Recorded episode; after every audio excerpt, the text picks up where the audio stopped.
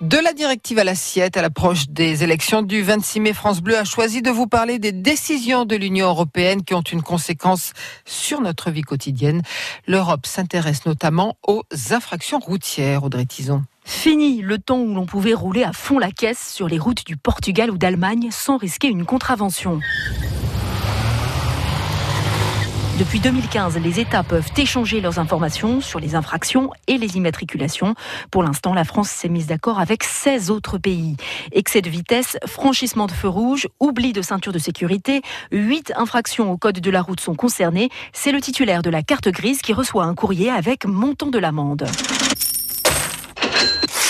C'est une évolution plutôt normale, concède Pierre Chasseret de l'association 40 millions d'automobilistes, mais il estime que le système n'est pas abouti. Là où le bas blesse, c'est que là où se sont entendus ces pays européens, c'est uniquement sur le critère de l'argent.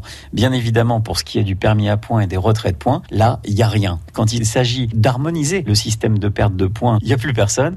Ce serait peut-être le moment de s'accorder sur un permis européen. Je le dis d'autant plus que les Français euh, y seraient euh, très gagnants puisqu'on est le pays le plus répressif sur la vitesse notamment. On y viendra peut-être un jour au même code de la route, au même examen pour le permis.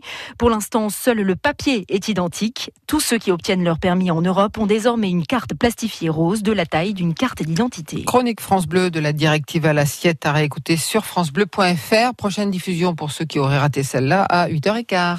Ah oui, comme ça, si on n'était pas